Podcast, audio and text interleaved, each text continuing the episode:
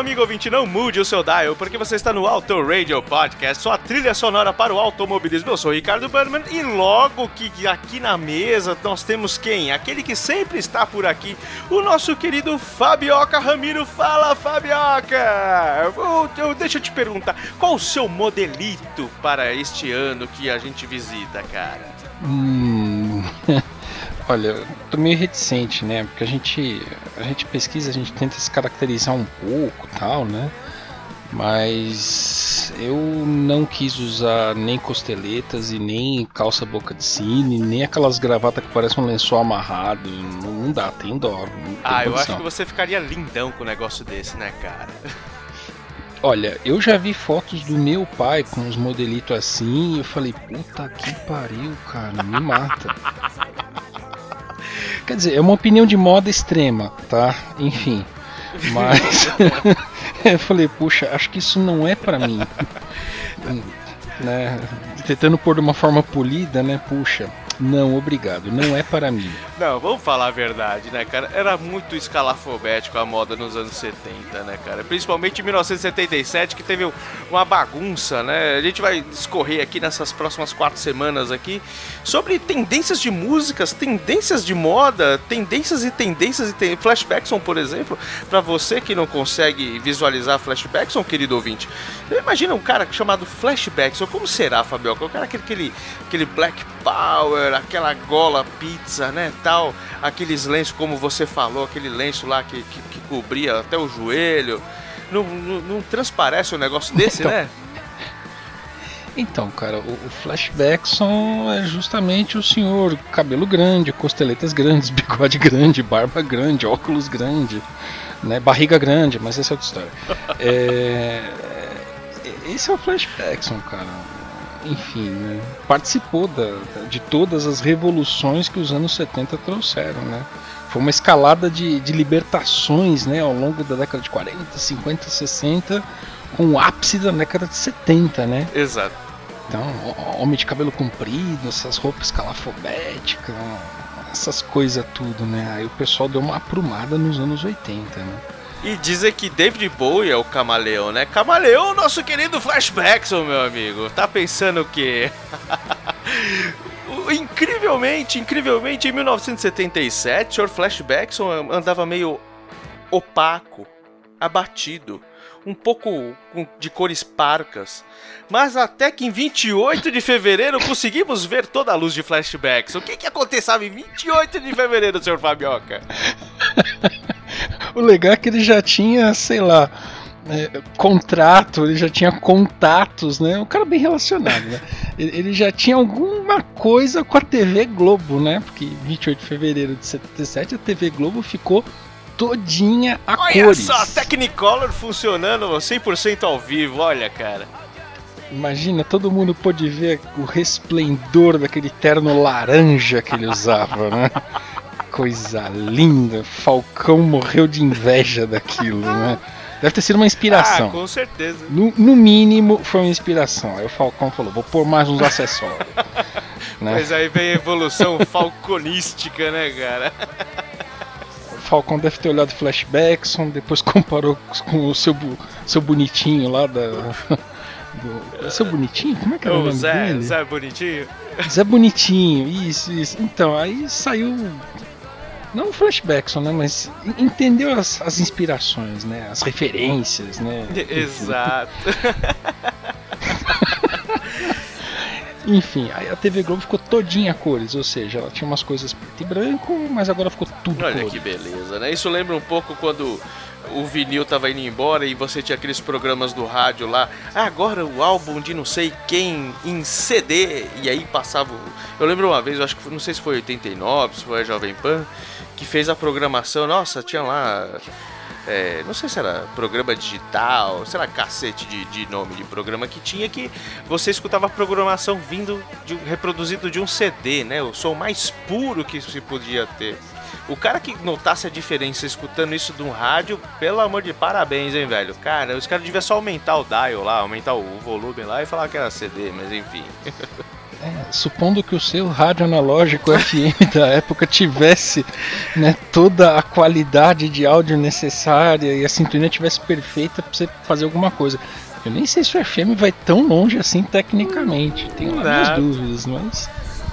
Enfim, escutando as minhas gravações de rádio FM da época, eu falei, nossa, cara, que ruim isso aqui. Era uma hein?" bosta, né, cara? E, mas a gente não tinha, mu- a gente não tinha parâmetro de, compro, de, de, de comparação, né? Então, enfim, é- era bom, era bom.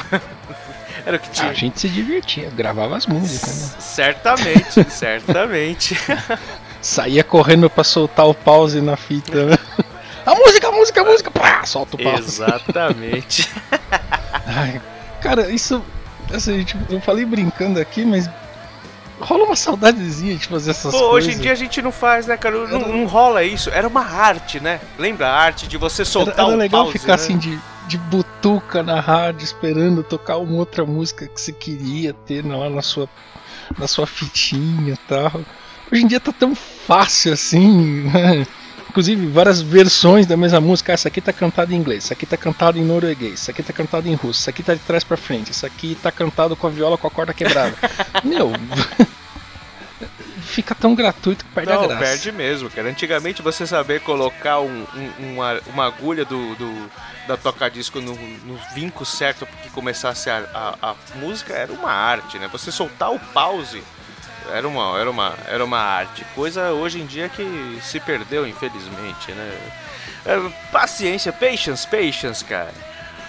Enfim, toca o barco. Bom, o barco estava tocando lá na Academia Brasileira de Letras quando a primeira mulher.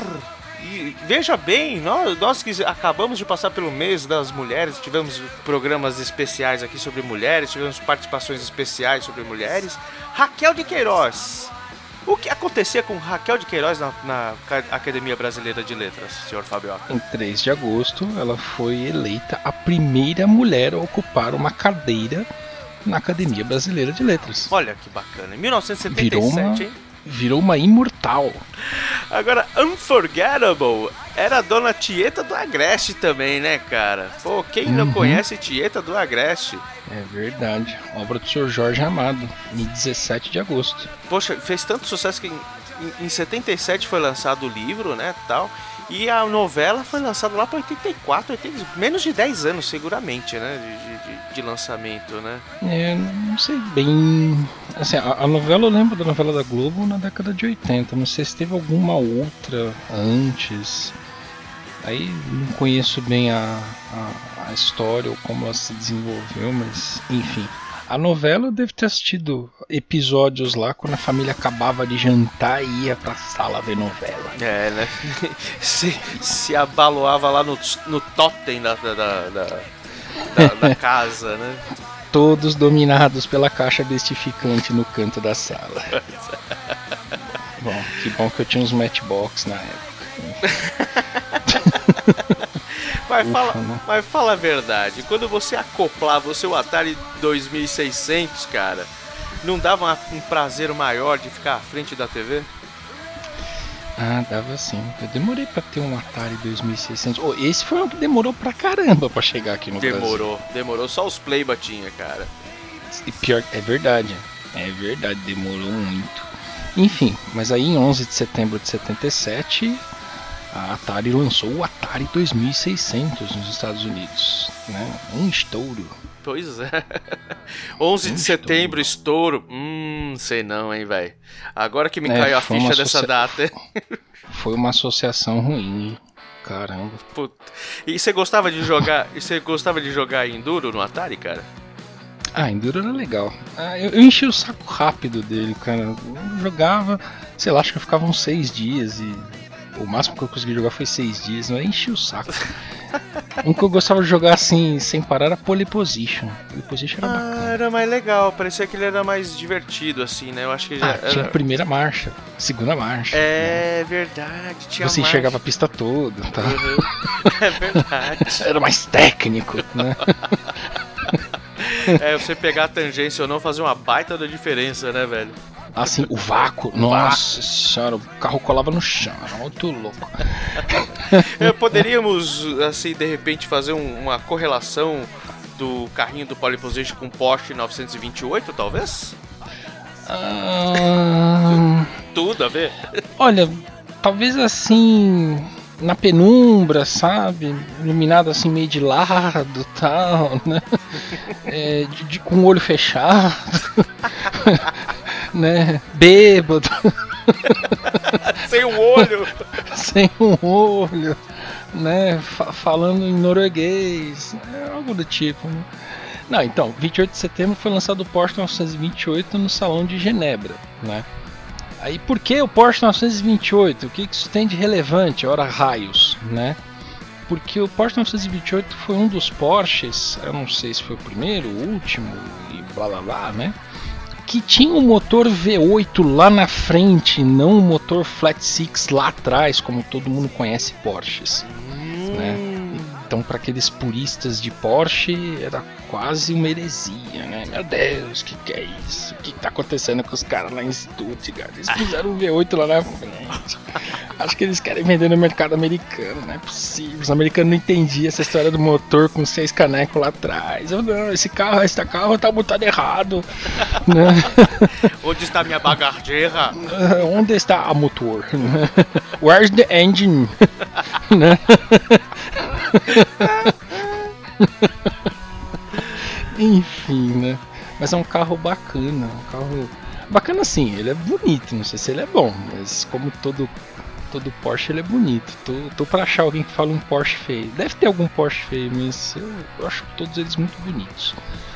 né? se eu fosse trilhardário, eu teria uma casa com uma mobília toda feita de Porsches. Eu. Ô, louco. Trilhardário, tá? Não menos que isso, por favor. Olha, eu tenho certeza que o, o Edson não conseguiria ter um negócio desse. Mas o Pelé, certamente, com todo o dinheiro que ele ganhou, ele conseguiria fazer um negócio desse. Tanto é que ele se aposentou, pegou o dinheiro da aposentadoria e foi lá comprar uns 487 Porsche desses, sabe? Entende? Entende? Entende é, é marca registrada. Acho que não tem um brasileiro que não, não, não entende esse entende. Pois é, 1 de outubro de 77, o Pelé se aposenta do futebol. O cara se aposentou em Esse deu sorte, hein, cara? Conseguiu se aposentar com aposentadoria integral, né, cara? Né? Ufa, hein? Caramba, hein? Escapou por 40 anos, velho.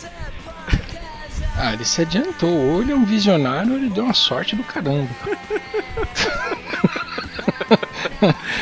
Enfim, É, né? ele teve a sorte de estar no lugar certo, na profissão certa, né, velho?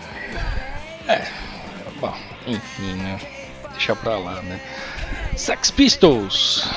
Pô, caraca, falaremos de Sex Pistols hoje, hein? Já dando um grande spoiler, cara. Uma banda que, assim, que pela. pela. por todo o contexto dela, toda a sua grandiosidade, deve ter uns, sei lá, pelo menos uns 14 álbuns, você não acha? É... Então, é, eu não sei exatamente onde você leu isso, né? Né, Em, em 77 eles lançaram um álbum, né? E depois. O álbum. O único álbum. Pois é, cara, os caras conseguiram fazer. A gente vai falar um pouquinho mais pra frente sobre isso, mas com um álbum esses caras conseguiram criar o amor e o ódio na mesma proporção, né, cara? Tanto das gravadoras, quanto dos fãs, quanto dos não fãs, quanto os seus brothers aí de companhia, tudo tal. Eu acredito que teve uma outra banda que demorou, foi um pouco mais comedida, começou ali aos poucos, tudo tal, até estourar depois de uns 5, 6 anos, tal. Uns caras lá de Puerto Rico. Você con... eu não sei falar, eu sei falar macueco em espanhol, mas você conhece El Menudo? Cara, a gente conhece o Menudo, né? Eu fico me perguntando quão relevante a gente falar que o Menudo foi criado em Porto Rico lá em 77. Eu, eu acho relevante por uma coisa maluca, tá? O Menudo para mim é, é, igual reunião com audiência rotativa. Já participou de reunião com audiência rotativa? A reunião começa com quatro pessoas. Aí chega um cara que estava atrasado. Então agora a reunião tem cinco pessoas. Aí dessas cinco pessoas, né, dos quatro originais, dois precisam sair porque eles têm que ir para outra reunião. Então a reunião continua com três. Lembra que chegou mais um. Aí desses três, chega mais dois porque tem um assunto que eles têm que participar. Então a reunião voltou a ter cinco pessoas. Aí, daqueles três que sobraram originalmente, porque chegou um, dois saem. Entendeu? Então a reunião voltou a ter três pessoas. Então a reunião nunca acaba e as pessoas vão entrando e saindo da reunião. Isso é uma reunião de audiência rotativa. Essa frase não é minha, essa frase foi de um chefe nosso, tá? Que correu de kart com a gente e tudo mais. Ah. O Menudo é uma banda de audiência rotativa, cara. A banda nunca acaba, os membros vão entrando e saindo e a banda nunca acaba. Pois é. Tanto que assim, todo ano eles devem organizar um reencontro, né? Eu falo meio que na zoeira, mas é verdade. Eles se organizam lá os reencontros das formações da banda, né? E aparece lá os tiozão, às vezes meio barrigudo, às vezes meio cabeludo, às vezes careca, né? Então, assim, a, a banda existe desde 77, mas numa audiência rotativa. Eu acho isso muito louco. Mesmo não gostando muito da, da banda, das músicas, né? né? A gente era adolescente quando eles apareceram aqui no Brasil, né? Ou era pré-adolescente quando eles chegaram aqui no Brasil.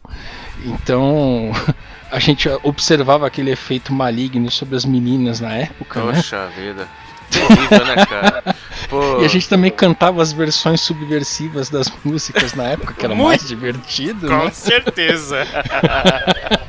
Enfia o nariz na privada e quando dá descarga você vai junto. Esse tipo de coisa, Isso. né? Come sua prima, come Come sua prima. Opa, Ops, op. ops. Divertido, pô. E uma coisa que eu não sabia que era. Eu imaginei que o menudo tinha sido criado, sei lá, estourou em 84, 85, alguma coisa assim. Pensei que tinha, sei lá, 81, 80 no máximo. Mas em 77 esses caras. E certamente é aquilo que você acabou de explicar aí da audiência rotativa, né? Uhum. Os caras que estouraram lá no meio dos anos 80 não eram os caras que cri- foram criados em 77, acredito eu, né, cara?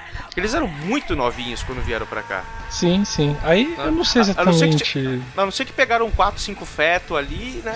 E falaram, ó, É, vai, vai ver que o Vai projeto da banda é uma coisa muito mais complexa e, sei lá, maníaca, né? Eles já têm criado em laboratório os membros, nessa aqui é a quarta geração, né? Já está né, em criação, né, tá aqui os tubos de ensaio com 4.0. todos eles, né? Isso aqui a gente fez uma melhoria genética para ele ter uma amplitude vocal maior, né?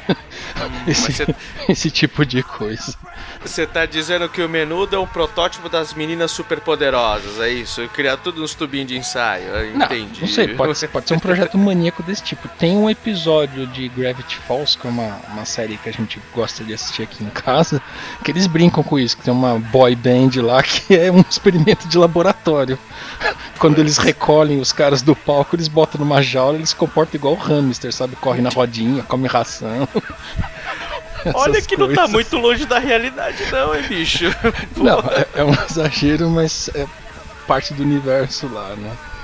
Enfim, vamos, vamos sair do menudo e vamos para a Inglaterra, porque isso é igualmente mais divertido e clichê, velho. Ah, Vamos né, falar da rainha. Poxa, mas é uma banda assim, pô, você vai descer o nível agora. Tá falando de menudo, você vai falar de Queen, velho. Pô, não, é, é, pô, flashback, só corta o, o microfone dele. Não, não, não, não, não, não, brincadeira, brincadeira, brinca- brincadeira, brincadeira, volta, volta, volta, volta, volta. Pô, né? Ai, ai, ai, ai. Como assim o Queen lança discos para, as, para com, com músicas clichês, para músicas de, para, para ambientes de formatura, senhor Fabioca? O Queen, em 1977, lançou um disco, né, o disco chama News of the World. Só que, infelizmente, é uma opinião pessoal, tá? É, é o disco com as músicas mais clichês do planeta para bailes, formaturas e afins. Né? É nesse disco que tem os hits, né? São hits, isso é indiscutível, tá? É, We Will Rock You e We Are the Champions. Nossa. Cara, toda formatura, todo baile, sempre tocam essas músicas, elas são super emblemáticas e tal. Cara, mas é muito clichê, eu não sou fã dos clichês, essas coisas incomodam o meu selfie, sabe? Meu selfie dá até alergia, dá até brotoeja, essas coisas. Enfim, mas foi legal mencionar, porque são músicas que, puxa, até quem não curte tanto rock já escutou isso, sabe, sabe repetir aquela batida do We Will Rock You, né? Sabe, duas pancadas de mão fechada na mesa e uma batida de mão, né? Pum, pum, Aham. pá. Todo mundo sabe fazer isso daí, né? E veio nesse disco, né? Do Queen. Putz. Cara, eu, eu eu espero que nossa audiência tá em quase, sei lá. Eh, Estamos quase passando a TV Cultura em audiência. Então nós temos uma audiência muito grande, né, cara? Então eu espero que o senhor Luciano Pires lá do, do Café Brasil não nos ouça. Porque ele, ele adora Queen, né? Ele fez um puta de um, de um- de um- de um- episódio sobre. eh, Bohemian Rhapsody e tal. A gente até falou, eu acho que no nosso programa de 76 sobre ele e tal. E, meu, Queen é uma coisa assim que é quase. É um absurdo você falar, meu, não gosto. É melhor você. É mais comum as pessoas falarem que não gostam de Beatles e serem aceitas do que falar de Queen, né? Cara, eu acho que você, depois de muitos anos, conseguiu abrir a minha boca pra conseguir. pra, pra eu expressar exatamente por que, que eu não gosto de Queen, velho. Hum, É clichê, eu acho clichê, velho. É muito. Olha, essas É, duas é músicas, essas duas músicas em especial, realmente viraram clichê. Mas, Pô, ela- não, mas mas elas, foram elas foram apropriadas, né? Sim, sim. Então assim, a banda não tem inteiro. culpa, né? Ou, Uhum. ou talvez seja outro plano maligno, né? Fred Mercury e seus comparsas, né? nós vamos fazer essa música para virar o hino de todas as formaturas e bailes do mundo. É, não, Né? propa- propaganda da Coca-Cola e, meu, de repente, sei lá, inspirar Rick Bonadio a fazer tudo que ele fez aí pela, pela indústria musical, né? Pô, Então É. assim, não tem culpa disso, cara. Eu, eu adoro o Bohemian Rhapsody, cara. É uma música muito, muito legal. Né? Eu acho que eu, eu comecei a gostar de Quanto Mais Idiota Melhor por causa deles cantar essa música numa cena do filme. Enfim, mas legal mencionar que essas duas músicas mega clichê apareceram né, num disco do Queen que foi lançado em 77. né. É, em 77 também aconteceu outra coisa com um cara da música que a gente falou bastante dele num programa de 20 anos atrás. Foi, né? 20 por aí, anos, né? É, é, 20 anos antes de 77. Ah, o que dá. 56, Parabéns. 57, alguma coisa assim. Estamos falando de Elvis de Pelvis, o Presley. Ou algo É do tipo. é? Enfim, O o que, que próprio, aconteceu com ele, senhor Ricardoso? Pô, ele Eu- veio a falecer. Ele veio a falecer em 1977, no- aos 16 dias do mês de agosto. Né? Infelizmente aí acometido. Se não me engano, ele teve problemas de, de- de decorrentes da bebedeira que ele já estava pegando, né? Diz a lenda que ele era alcoólatra, né? era viciado em whisky especificamente. E farinha, né? Não aquela farinha que o nosso querido povo nordestino gosta de consumir, mas a própria cocaína. Uhum. né? Acho que ele já devia cê- estar com a saúde bem debilitada de um monte Sim. de coisa, né? Tem um último vídeo, pelo menos que eu tenha ciência, que ele tá to- tocando a Unchained Melody no piano em um programa americano. E ele tá muito inchado, cara. Mas assim, muito. Não é aquele cara, ah, ele ficou velho, ficou engordou, não sei. Ele tá muito inchado e você vê que ele tá se esforçando muito para poder cantar, né? Então você vê aquele cara que era todo bonachão, todo, todo, né, todo galanzão nos anos 50 e 20 anos depois o cara tá só a capa do Batman, né?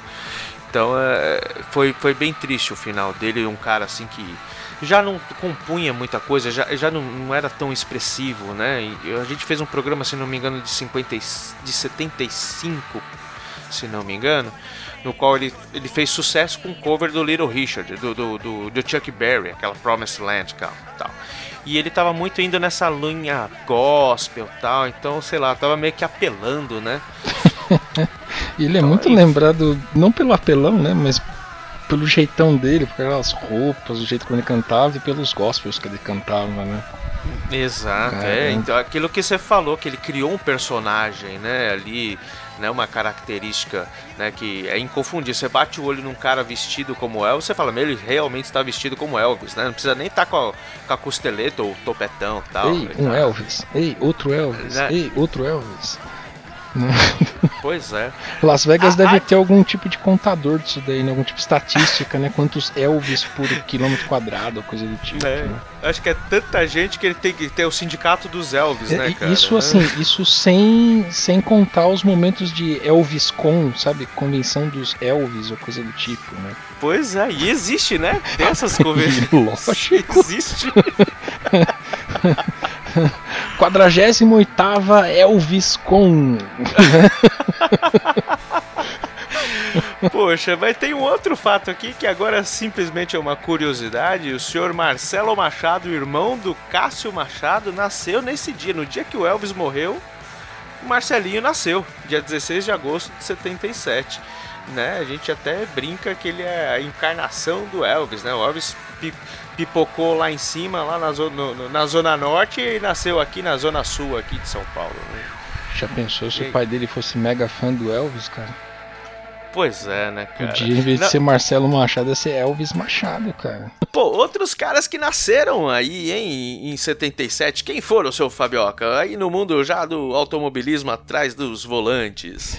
Então, nasceram Takuma Sato, né? Takuma Sato, o atual campeão. Atual não, o, campeão do ano passado das 500 milhas de Indianápolis, né? É mesmo, né? Não tinha me ligado disso.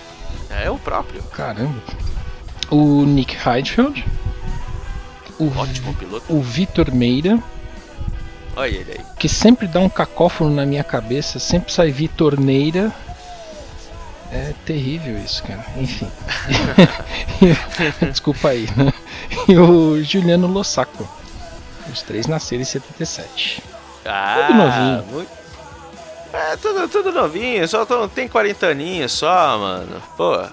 Poxa vida, e agora chega naquele momento que nós vamos falar nesse bloco sobre a Fórmula 1. Se você já é um cara mais antenado aí, você sabe que nós vamos falar de Fórmula 1. Mas antes nós temos o quê? Os nossos filhos de Beck.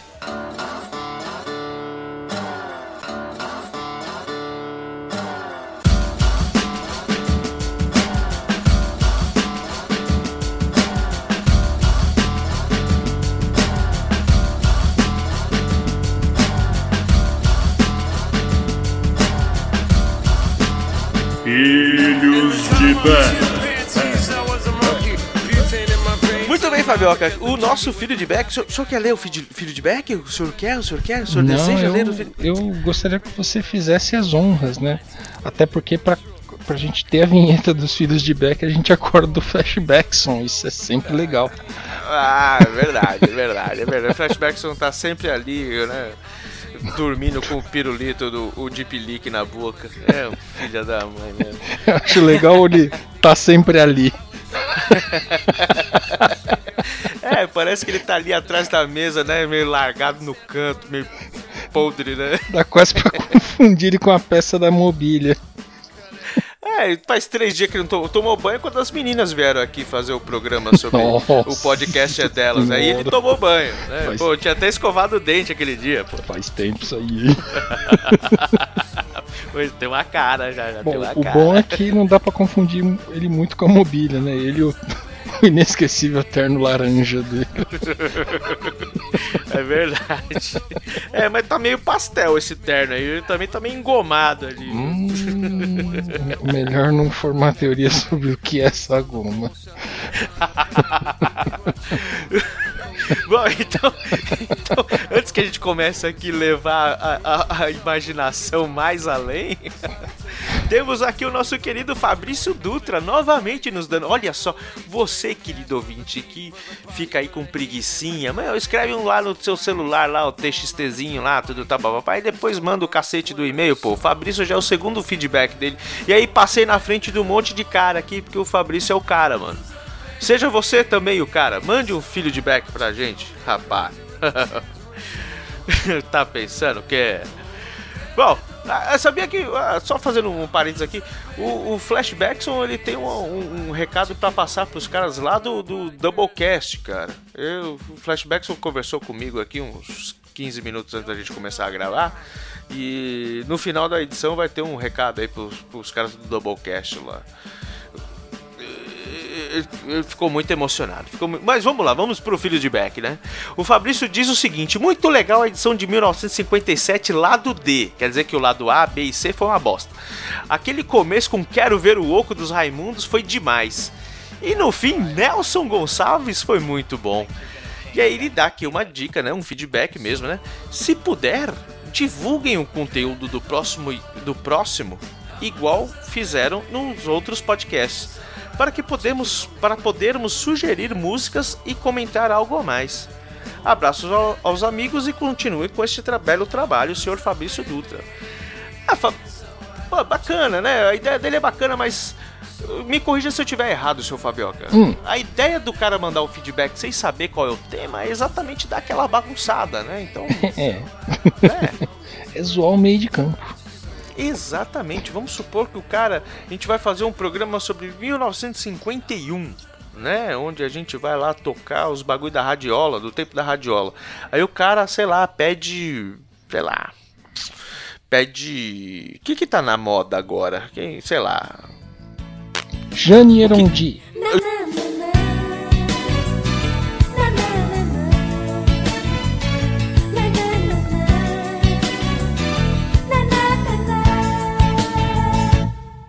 Porque tu Johnny Erondi, muito bem. Não sou 20 anos depois, né? 20, 30 anos depois.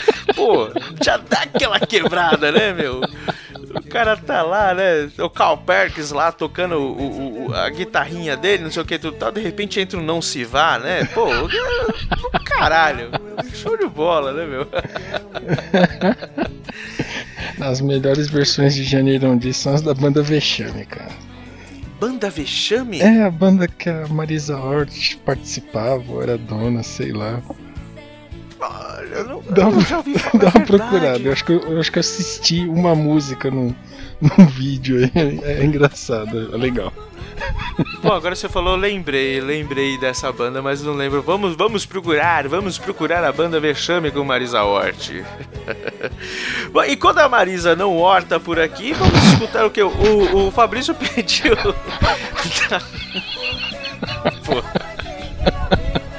Joga uma aguinha nela pra ver se ela cresce. com- aquelas pernas de 2km lá, ela, puta, ela não passa na, na porta, né, filho? Ah, não tem problema, né? A gente olha. A gente cuida, sei lá. né? Cobra Você ingresso. quer olhar. Bom, enfim, eu ia falar um negócio aqui, deixa pra lá, deixa pra lá. Oh, menino. Bom, o seu Fabrício Dutra pediu aí o seu flashback. Se você já tá com o vinilzão aí, porque isso aqui é anos 90 puro, hein? Tava naquela conversão anos no, é, vinil, CD. É, tá pedindo Dr. Sim, cara. Dr. Sim fazia muito tempo que eu nem ouvia falar desses caras. Você gosta de Dr. Sim, Fabioca? Ah, Doctor sim, não. sim ou não? Assim, não porque eu não os conheço. Eu Já, já vi o nome Dr. Sim, mas realmente não os conheço. Sei que é uma banda brasileira e, e termina tudo que eu sei a respeito. Pois é, uma parece resposta meio Forrest. Gump, né? Isso é tudo que eu sei sobre isso. Bom, Dr. Sim, realmente, ó, banda brasileira, brasileira criada e gerida aqui no Brasil, né? Então vamos escutar Isolated do Dr. Sim e a gente já volta daqui a pouquinho, logo na sequência, para falar sobre Fórmula 1 1977. Amor, amor, amor,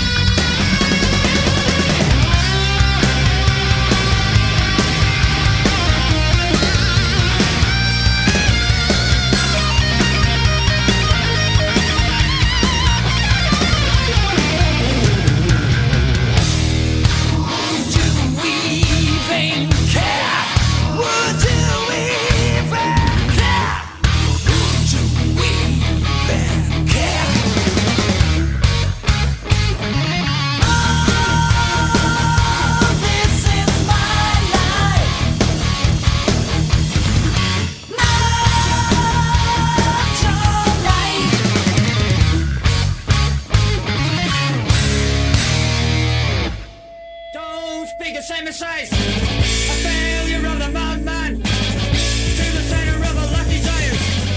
As a whole, not an also ran.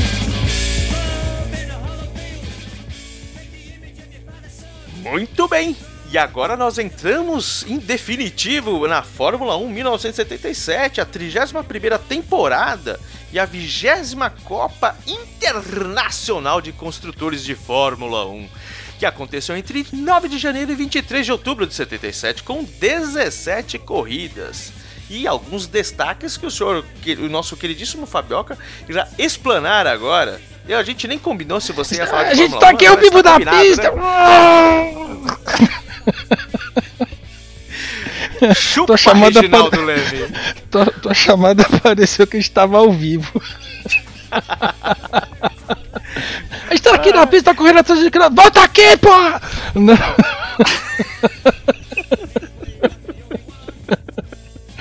Ai. Muito bom, muito bom. Vamos lá, os destaques, né? Enfim, é, o Nick Lauda, aquele mocinho lá que se queimou e é, é pago pra usar boné. Muito louco isso. É, ele foi campeão em 77, né? Acho que ele acabou dando troco no James Hunt por 76, ou não, enfim, né? Mas ele foi campeão mesmo com o Mario Andretti ganhando mais corridas do que ele, né? É, na verdade, porque o, o Nick Lauda ele acabou sendo um pouco mais consistente com relação aos resultados. Ele teve mais resultados bons, mesmo não ganhando mais corridas ao longo da temporada, né? E ele conseguiu ser campeão, é, mesmo com ele saindo da Ferrari antes da temporada acabar. Ou seja, ele não correu algumas corridas. né? Correu a corrida, é, né, é ótimo, né? Ele saiu É, antes, da, é. antes da, do- da temporada? Sim, acho que ele encheu o saco de não poder falar palavrão a respeito dos carros do comendador ou alguma coisa do tipo. e aí, né, não, vou sair dessa porcaria aqui. E mesmo ele saindo da, da Ferrari, não correndo algumas etapas pronto, não ficou redundante, antes da, da temporada acabar, é, ele ainda assim conseguiu ser campeão. Ele já tinha pontos bastante para ser campeão sem, sem problemas. Doido, né? Caramba, cara, olha só, isso que é consistência, né? Nem às vezes você não precisa vencer para ser campeão. Você precisa de consistência, afinal de contas, potência não é nada sem controle, amiguinhos. É, pois é. Acabou o jabá da Pirelli, é isso? É, a Ferrari foi campeã, né? Com o Lauda, né? E o Carlos Reutemann, o argentino. E o Carlos Reutemann fez uma temporada bacana, né? Fez Sim. uma temporada joinha, boa, né? A, a Renault ela entrou nos Grand Prix, ela entrou na temporada de Fórmula 1 com um carro turbo, né, bacanuso, que não funcionava legal no começo. Eles basicamente abandonaram uma porrada de corrida no começo da temporada. Mas eles entraram com tudo, eles entraram assim com força. Nossa! A Renault, na verdade, ela entrou com força em uma série de categorias no ano de 77. Eles também entraram com muita força em Le Mans, mas isso é assunto para Le Mans daqui a um, a um tempo, né? É, para arrebentar a boca do balão. A experiência não foi assim muito legal agora na Fórmula 1, mas eles entraram com, com bastante vontade aí de, de competir, né? Ah, nessa temporada teve uma 18ª corrida que não valeu pontos para o campeonato, né? Foi a 12ª é, Race of Champions, né? A corrida dos campeões, que ela aconteceu lá em Brands Hatch na Inglaterra, não Brands Hatch, não, foi a fala besteira. Aconteceu em Brands Hatch e ela foi ganha pelo James Hunt Ah, com o James Hunt continuou na McLaren. McLaren, diferente do, do, Né? do, do Lauda que saiu na, da Ferrari. O James Hunt em 76 estava na, na McLaren, continuou em 77 aí. Fez, fez um bo- uma boa temporada o James Hunt também, né? Mas Não, não, não. Todo mundo continuou onde estava. O Nick Lauda continuou na Ferrari e o James Hunt Hum. continuou na McLaren. Isso aí não mudou, não. É, o Nick Lauda ele saiu da, da Ferrari ah, no tá, mas final. ele, che- ele de chegou a, 77. a- a concluir as 17 corridas ou não? Ele saiu antes das 17? Não, Caraca, ele saiu antes das 17 corridas. Ele- acho que ele Hum. saiu na 15ª, 14ª corrida. Ele saiu umas duas ou três é, provas antes do, da temporada acabar. Então, senhor Fabioca, se ele saiu lá pela 14, 15 ah, corrida, ele foi pra onde, cara? Olha, eu acho que ele voltou lá pra pra Nick Lauda Command Center lá, andar de avião, cuidar da esposa dele, essas coisas que o Nick Lauda gosta de fazer, né?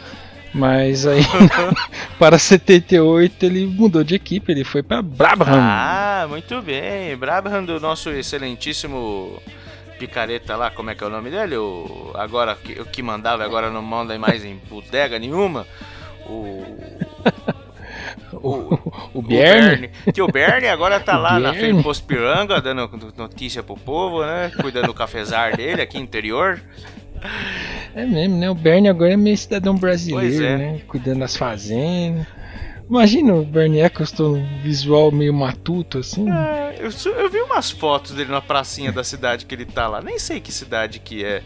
Mas ele tava na pracinha da cidade lá, o pessoal tirando foto com ele, assim, mas bem de boa, ele tava bem tranquilo, assim e tal. Porque às vezes, como o automobilismo não tá tão difundido quanto na época do, do, do, do Senna aqui no Brasil, é mais tranquilo, né, cara? Vai ver que ele tá. Agora ele tá fazendo papel de espantalho lá na roça dele. Aí ele deve ter vocação, isso daí, cara, porque. Sei lá, né? Não é muito dotado de uma beleza, assim. Não, imagina, mas a mulher dele acho que é um amor. Bom, enfim. Cara, essas coisas eu não discuto, mas pra espantalho funciona. Enfim, né? Então, o, vamos lá, a gente tava falando da 18 corrida que não valeu pontos do campeonato, que foi ganha pelo James Hunt com a McLaren. O James Hunt continuou na McLaren é, de 76, o Nick Lauda também continuou na Ferrari de 76 para 77, mas o Lauda saiu da Ferrari em 77. Ok. Foi a última temporada dos pneus Dunlop e foi a estreia da Michelin como fornecedora de pneus. Olha que legal. E ficou um bom tempo, hein, Michelin? Sim, eu não lembro em que ano, acho que foi em algum momento aí da, dos anos 2000 que deu aquelas tretas e a Michelin deixou de ser fornecedora. Uhum. né? Ou a, a FIA mudou as regras e passou a ter um fornecedor só. Eu já não lembro direito da história. Até culminar na Pirelli sendo a única fornecedora e assim por diante. Né? E uma curiosidade não tão Fórmula 1, mas divertida, né? Que em 77 a TV Globo usou videotape e câmera lenta para mostrar os, os detalhes da corrida, né? Então imagina, eles conseguiram mostrar né, as ultrapassagens ou eventualmente algumas colisões ou raspadas entre os carros em câmera lenta, Caraca, né? aí começa o show dos defecos especiais da Fórmula 1, né, da transmissão. É, né? Bacana, né? Imagina, puta recurso técnico, né, cara? Mas o que eu achei mais divertido foi saber que a narração da corrida foi feita pelo Luciano do Vale. É, o Luciano do Vale lá nos primórdios ele narrava pela Globo, acho que até 80 e pouco, 81, 82, alguma coisa assim, viu? É, isso, é- isso é anterior à minha sapiência. Minha sapiência só lembra do Galvão Bueno, cara. É complicado. Ah, nessa época, eu, pra falar a verdade, só lembrava da TV Globinho mesmo. do, do- do Garibaldo e sua turma, aqueles caras lá, esquisito. Pré-balão mágico. Pré-balão mágico. É uma boa forma de descrever.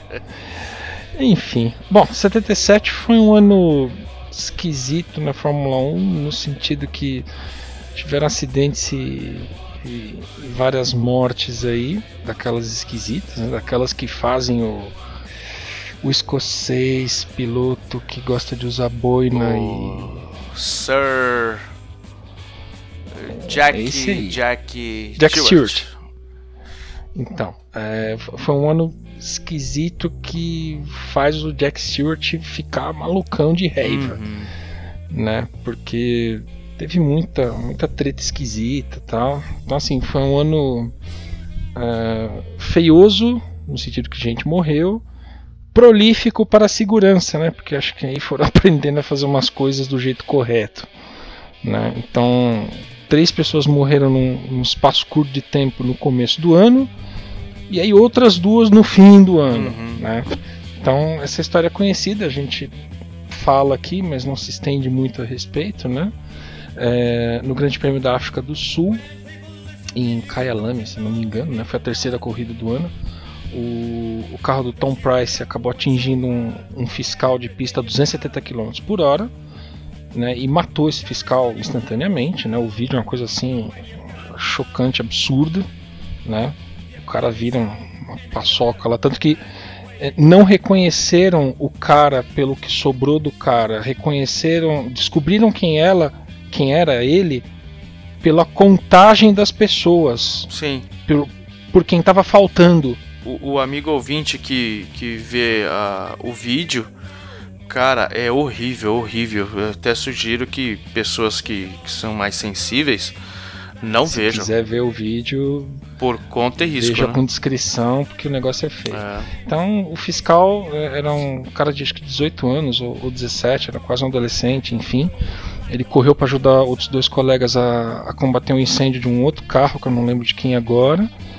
E aí na corrida, no que ele atravessou a pista, o, o Tom Price bateu nele, né? Acabou acertando ele, ele, ele, enfim, foi arremessado no ar e tal. Só que o extintor de incêndio que o fiscal carregava bateu né, na- no capacete, no rosto do Tom Price, aí, puta, quase, quer dizer, matou ele, quase decapitou o Tom Price, o carro dele continuou andando pela pista e parou lá, então num lance só, né, numa corrida só e num lance só, duas pessoas morreram, um fiscal e um piloto, né, e, enfim, aí a corrida prosseguiu de alguma forma, o Lauda, o Nick Lauda acabou ganhando, né, e o, o piloto local, né, o Jody Scheckter, que é sul-africano, ficou em segundo lugar e o, e o pódio não foi um pódio, né, foi um, uma festinha estilo funeral. Ah, né? é. Não foi muito animado não. Porque ima- imagina. Imagina as pessoas, né, ali no momento de consagração, tá? Saber que tem pedaços de um cadáver ali, né? Então foi, foi muito feio. O, o pessoal do. Agora fazendo um, um Jabex. é, Recentemente o pessoal do Boletim do Paddock colocou uma matéria sobre essa corrida especificamente. Né? Então, Uhum. o amigo ouvinte que quiser ouvir, que quiser ouvir, que quiser ler lá, boletimdopaddock.com.br, é só fazer uma busca lá sobre, sobre 1977. Eu, eu cheguei a ler esse, esse texto, tá bem, bem detalhadinho, tá bem legal. Quer dizer, o assunto realmente é, é chato, mas o, o texto tá, tá interessante.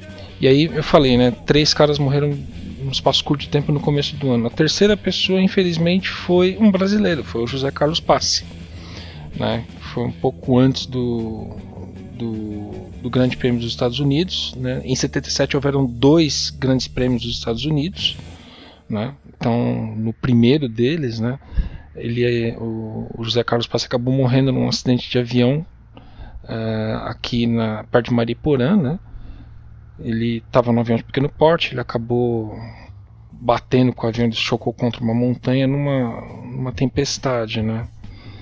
E, enfim, aí mais um piloto perdido aí ao longo da, da temporada.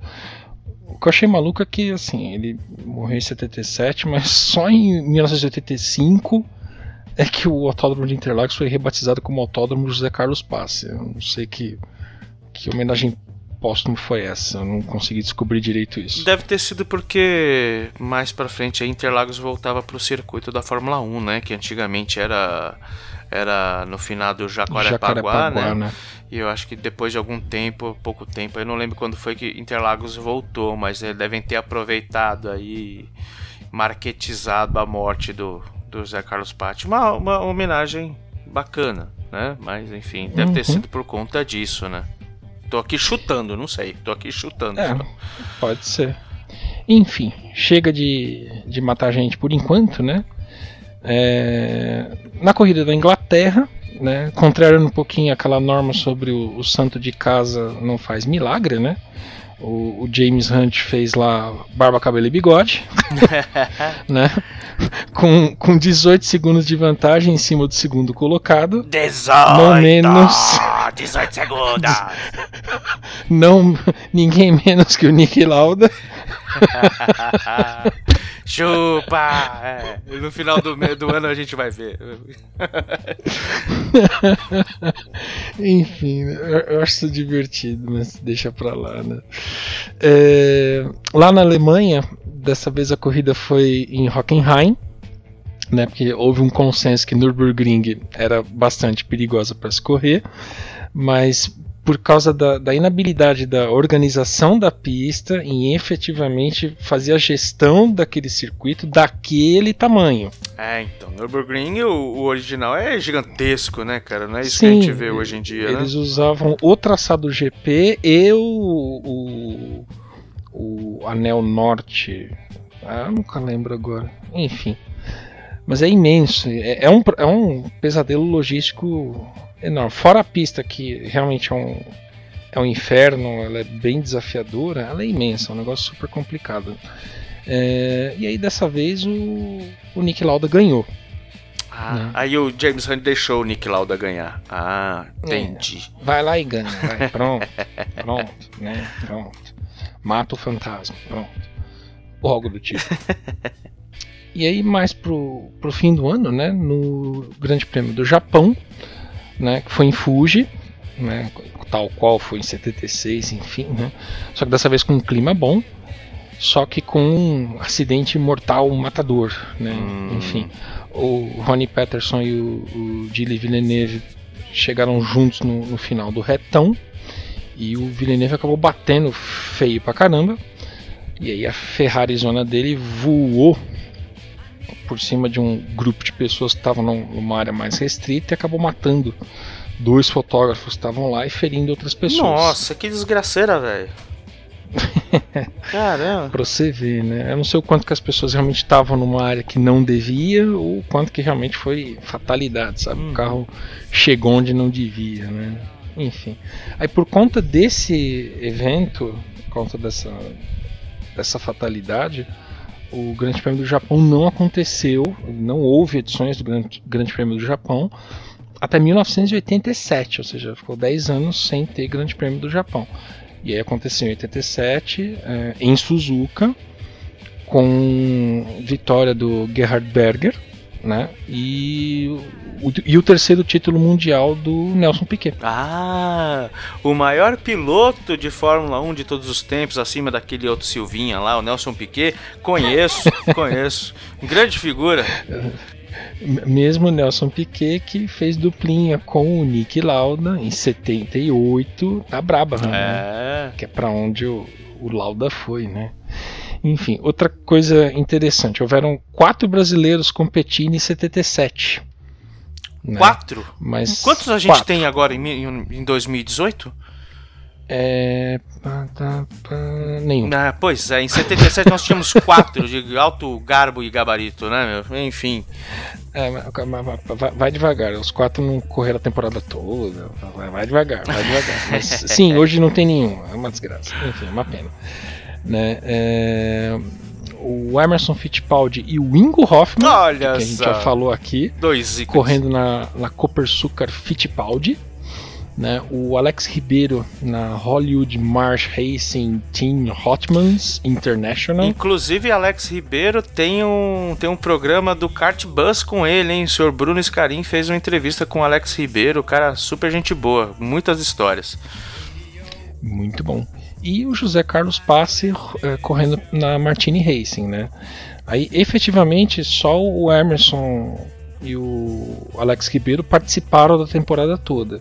Né? O, o Ingo participou das duas primeiras eh, corridas e o José Carlos Passe ele faleceu após a, a terceira. Mas o que balançava o esqueleto lá em 77? Ah, meu amigo, 77 a gente vai ter aqui uma quatro, quatro episódios sobre 77 como de praxe, né? Todo ano a gente faz quatro episódios, são quatro sextas-feiras.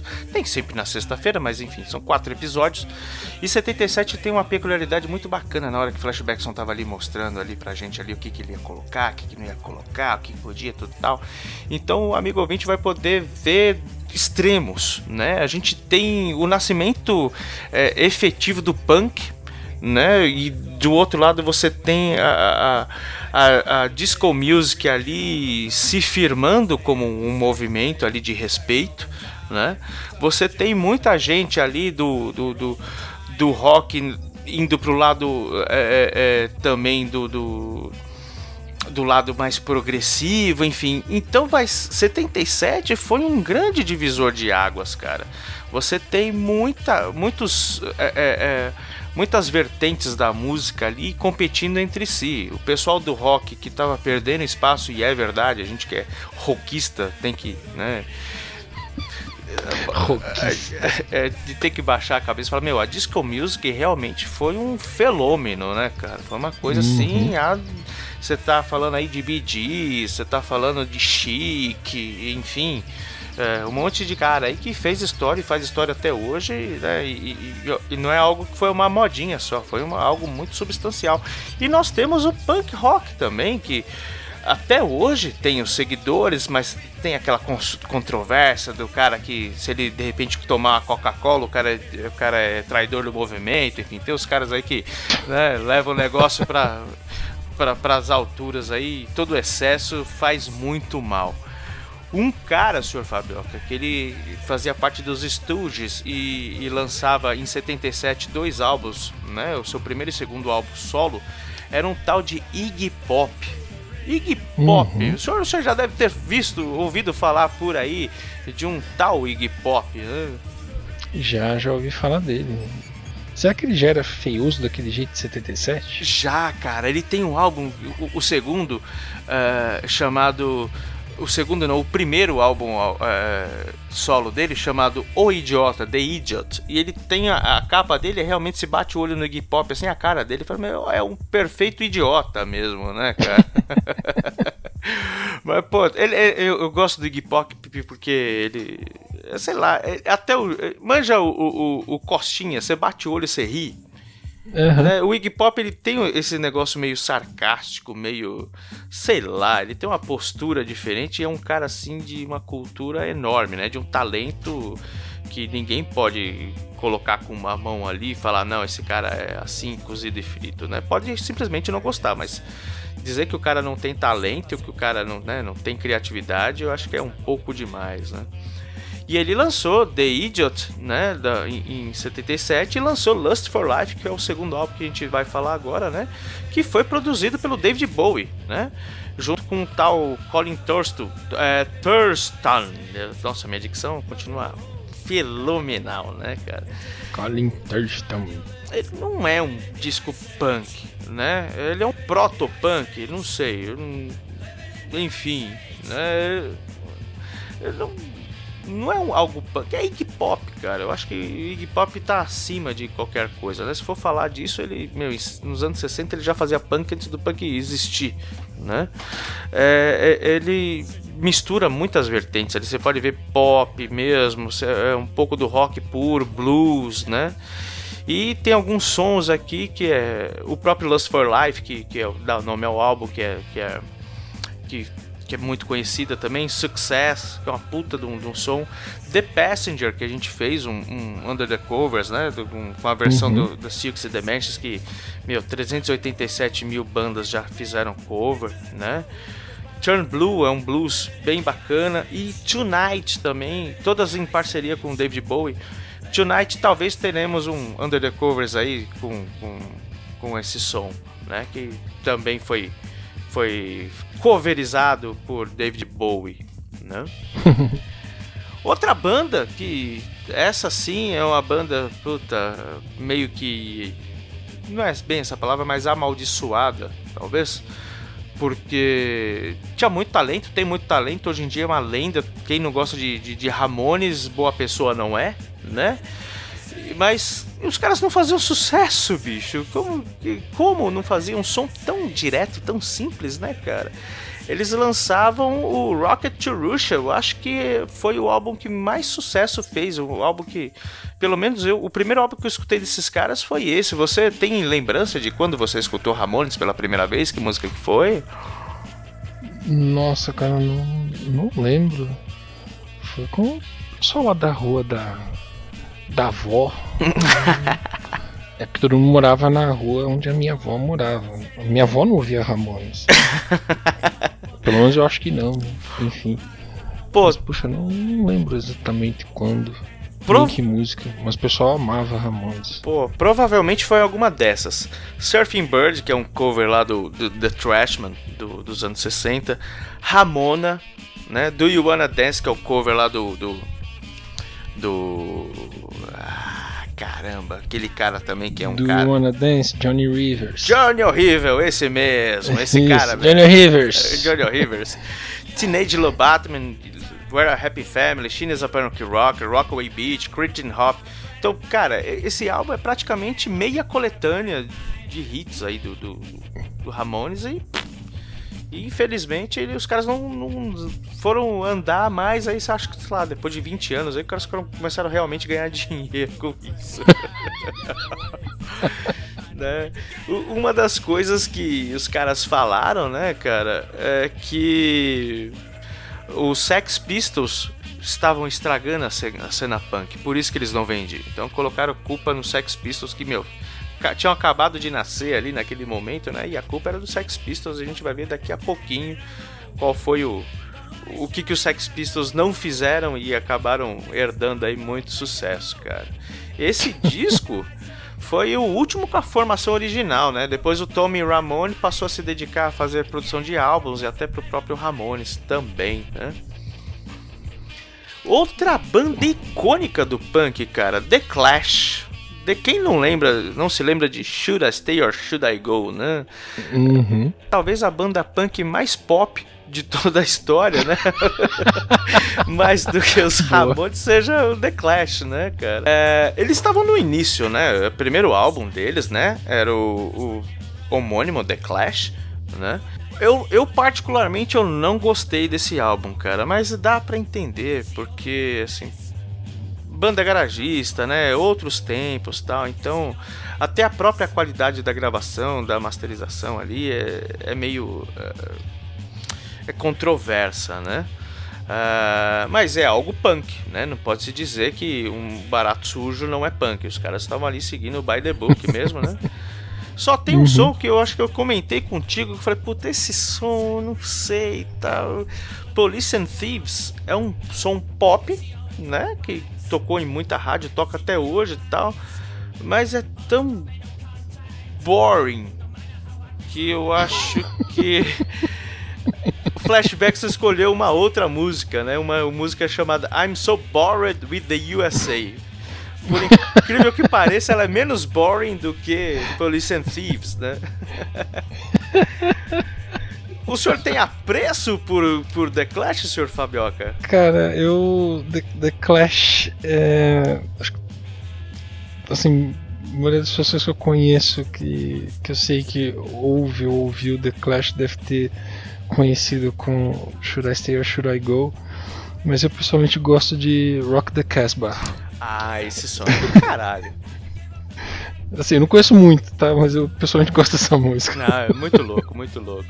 Quem sabe? Rock the Casbah deve ser, acho que do segundo ou do terceiro álbum, lá quando a gente começar a entrar nos anos 80 ali, talvez a gente toque o bagulho. Já, já deixa anotado pra Flashbackson lá, deixa na agendinha dele pra gente tocar esse som, que som é do caralho mesmo.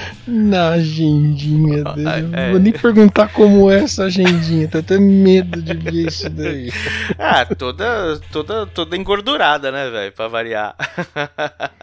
Você conseguiu fazer ele tirar aquele pôster da Pirelli de 84 da parede do canto aí da sala dele? Negativo, tá lá ainda. E ele ainda coloca. Ele, ele, ele acha que ele ainda tá naquela época e fica circundando os dias, assim, sabe?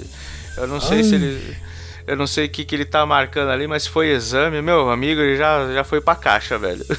Uma banda muito coach daquele, daquele momento ali, mano. Daquele momento punk. E se Sex Pistols, se Clash são traidores do movimento, ou quem quer que seja, foram traidores do movimento, The Jam foi um traidor do movimento, porque eles um som muito punk mesmo e depois o, o, o Paul Weller formou o Style Council lá, que, meu, muito pop, né? Então, puta, né? O cara era punk, vai fazer uma banda rotuladamente como pop, né, cara? E ó, duas bandas ótimas, né? E eles lançaram In The City em 77, primeiro álbum deles, muito bom. Vai, leva o selo do Auto Radio, um álbum muito bacana, né? Tem uma trilha, eles fazem cover da trilha sonora do Batman lá de 1966, né? Aquela, Nossa. né? Mais, mais pegado assim, é, é bem legal. Eu Acho que eles tinham que tinha espaço no vinil lá e colocaram esse negócio, né? Tô vendo. Bom, e aí a gente fecha com a cereja do bolo. Os caras que um o, o, o One Album Wonder, né? Sei lá o que, que a gente pode dizer. The Sex Pistols, né? Nevermind the Bollocks. Here's the Sex Pistols, cara. É uns caras. Enfim, curte Sex Pistols? Cara, acho que eu devo ter escutado uma outra música. Não dá pra dizer que eu curto, não. Bom, entre elas, God Save the Queen, Anarchy in the UK, UK tem muita música assim que realmente fez sucesso. Eu não, eu não consigo entender porque que os caras estavam achando que os Sex Pistols cagaram o movimento punk, enfim. Né? O fato é que a origem dos caras era para promover lá o, a, a grife do Malcolm McLaren. E aí ele Sim. pegou, né, os quatro moleque lá, tudo tal, e falou, mano, vocês vão tocar essa bosta aí que tá fazendo sucesso e vão usar minhas roupas sujas, rasgadas. E, né, vão, pro- vão, pro, vão pra rua, né? Tanto que Sid Vicious não sabia tocar, cara, né? Ele não sabia tocar. Isso- O, o, o- tinha, entre idas e vindas, eles tinham sido é, expulsos de, de, de algum. De, acho que duas laca- é, gravadoras, inclusive a EMI, tem um, tem um som deles que chama EMI, né? E. Mas. E entrava e saía alguns membros. E um deles, o Glenn Matlock, foi chamado, né, de novo, fala, pelo amor de Deus, a gente precisa gravar o disco e o Sid Vicious não consegue tocar um, pra gravar. Ele não tem qualidade para poder fazer uma gravação de um disco, né? É, e aí o Glenn Matlock, ele gravou alguma coisa, mas os caras não pagaram ele. Então o Steve Jones, que era o, o guitarrista, teve que fazer a linha de baixo também. Então é o baixista guitarrista para poder gravar o Nevermind the Bollocks, né? Puta, então eram, eram uns caras muito controversos, os caras foram presos. A própria God Save the Queen era, foi, foi proibida no Reino Unido, né? Então assim, no meu ponto de vista, os caras sim eram punks, né? Pela atitude, não, talvez não pelo som, talvez seja controverso, mas a atitude punk eles tinham, né? Então, o que que o cara, que que o cara pode pode querer mais da vida do que não ser punk, né, cara? Então, os caras eram punk. Talvez o Raul estivesse errado na atitude dele, talvez o estivesse errado na atitude dele. Enfim, o foda é que esses caras, né, foram e são ícones até hoje, né, do, do, do, do- do- da cena punk. Interessante porque, e, e assim, é, a gente vai tocar Holidays in the Sun, né, que não é uma das músicas mais conhecidas, mas ela é muito parecida com In the City do The Jam, que a gente vai ouvir também. Né? Então, não sei, de repente o- o- é engraçado porque assim, os caras foram uma boy band punk, vamos dizer assim, falando assim, bem o, o, o chulo do chulo e arriscando a gente ser depedrada, depredada aqui agora, né? Mas, pô, Boy o manager punk. deles era um cara que tinha uma loja de roupa, né? E aí colocou os moleques vestidos de punk. Uhum. E depois de uns três anos, o cara vai gravar rap, velho. Aquela Buffalo Girls, né? "Oh, Buffalo Girls, round me outside, pô. Então, que cacete de som é esse, né? Que. que não sei. É, pra mim é tudo mainstream, velho. Mas enfim, que os caras tinham uma atitude punk, eles tinham, né?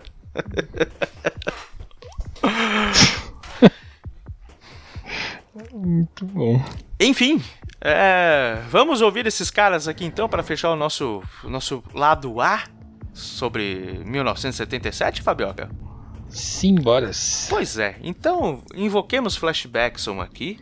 Flashbackson, lem- só lembrando, ele tem um recado aí pros caras do Doublecast, né? Um recado muito emotivo, ele vai...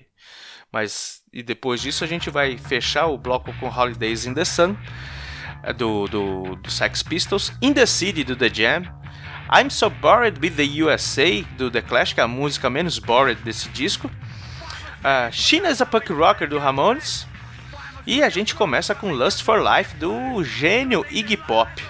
Vai, Flashbackson, chora pros caras. E aí, os meninos do Doublecast, os meninos que escuta aqui nós aqui. Pô, meu, Feed Buxon, mano.